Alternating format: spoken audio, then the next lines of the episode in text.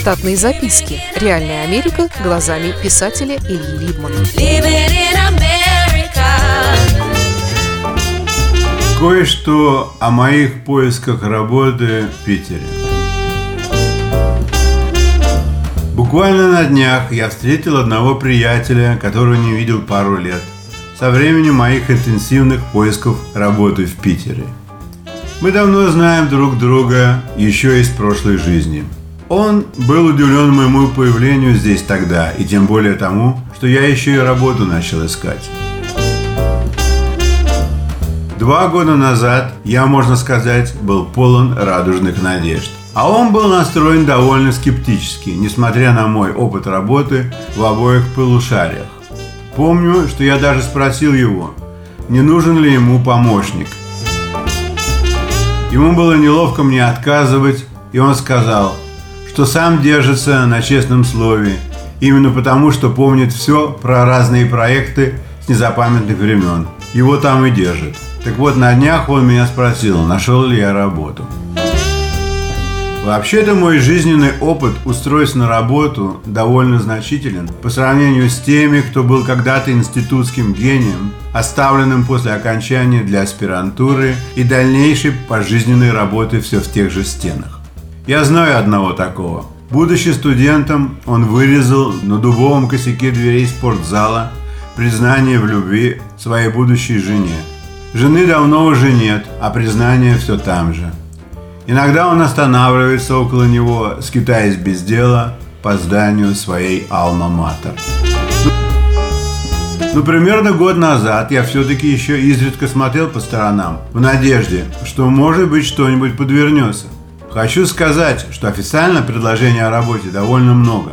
Но тут существует такая международная игра-интрига работников отделов кадров которые получают заявки от начальников служб или отделов о том, кто тем требуется и как срочно.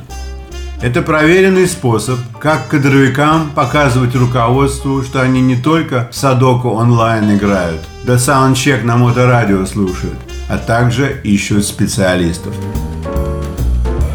Такой поиск напомнил мне уличную игру из моего детства под названием «Али Баба, о чем слуга». Человек, который прорывается сквозь цепь другой команды, похож на кандидата на позицию прошедшего собеседования.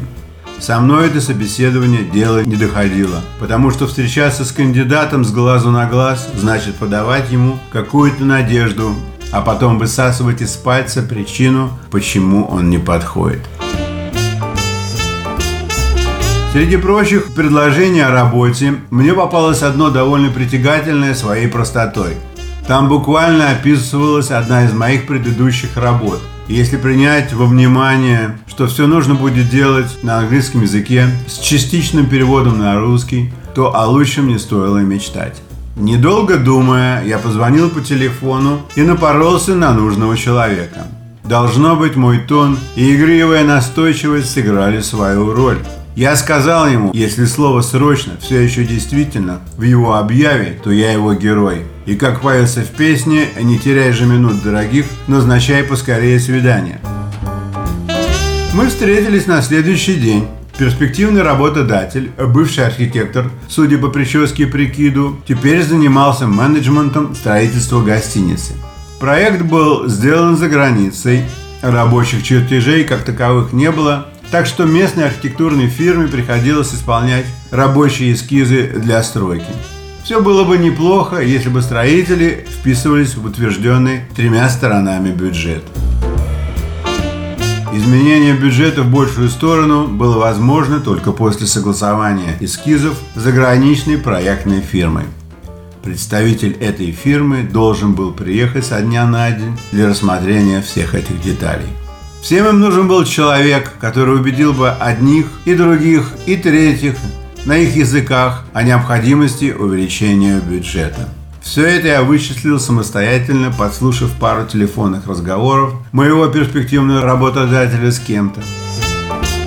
Я сидел на высоком крутящемся стуле в строительной бытовке перед грудой чертежей. На стене бытовки был приколот фасад будущей гостиницы, заштрихованный на две трети. Тут не нужно быть Шерлоком Холмсом, чтобы понять общую картину заговора. Закончив с телефонными разговорами, Феликс Эдмундович, я так обозвал архитектора в уме, рассказал мне о предлагаемой работе. Я заверил его, что смогу с таким делом справиться, и мы начали обсуждать вопрос зарплаты. Тут и начались сложности. Позиция была временной, и оформлять они никого не могли. Я рассказал, как поступают в подобных случаях в Штатах. Феликсу Эдмундовичу штатский метод пришелся по душе, и пропотев от напряжения, мы сошлись на цифрах. Я мог бы начинать работу хоть после обеда, по словам Феликса, но все упиралось в подписание трудового соглашения. Он не хотел его ни писать, ни тем более подписывать. Я подумал, неужели здесь по-прежнему страна непуганных дураков? Кто бы стал добывать дополнительные миллионы рублей за бесплатно? Ведь без подписанного договора после завершения сделки меня и на порог не пустят. Так мой английский язык не пригодился в очередной раз. Штатные записки. Реальная Америка глазами писателя Ильи Либмана.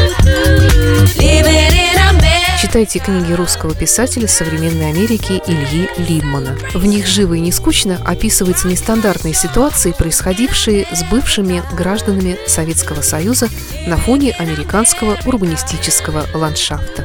Повести «Алиса» с Райкой, «Второе дыхание», «Время апельсина» и «Малыш 21 века» можно приобрести в интернет-магазине «Литрес» или на сайте писателя читаливы.ру.